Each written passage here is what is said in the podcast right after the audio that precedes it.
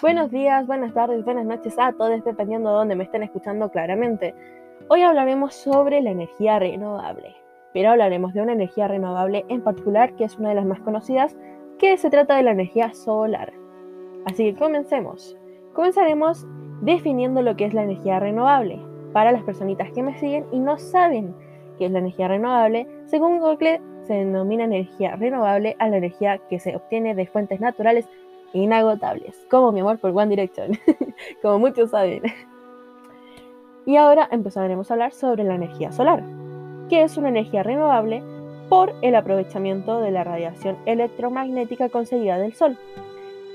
Esta energía se originó en Grecia, ya que fueron los griegos, da, obviamente, quienes fueron los primeros en usar diseños de casas solares. Pero, hay un pero, sí, los romanos fueron un toque más listillos y fueron los primeros en usar vidrio como ventanas para atrapar más la luz solar. Pero no todo puede ser de color de rosas, ya que la energía solar tiene sus desventajas y ventajas como todo en la vida. Pero hoy solo diré uno de cada uno. Y aquí va, un ejemplo de las desventajas es que la energía solar solo tiene una eficiencia del 25%. Pero esto es muy fácil de arreglar, ya que probablemente con lo que avanza el tiempo, su desarrollo va a avanzar y aumentar en la tecnología. Pero una ventaja es que ayuda a reducir la huella de carbono de manera significativa.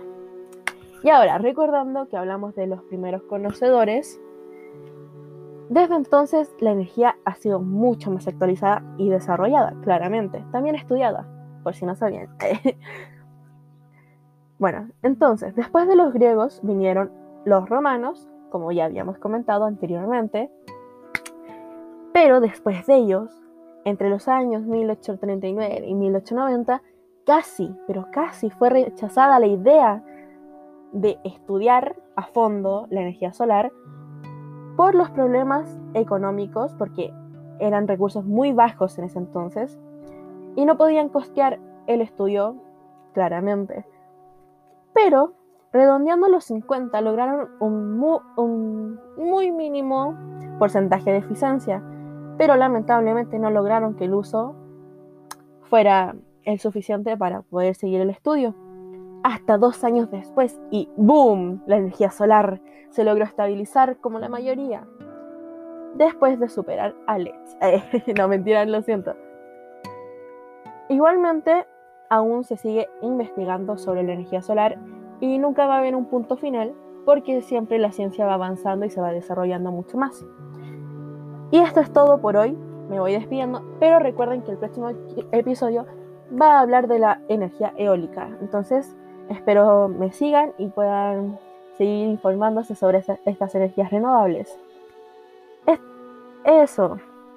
Espero tomen agüita, cuídense y recuerden cuidarse su pielcita de los rayos UV. Nos vemos chiques, bye bye.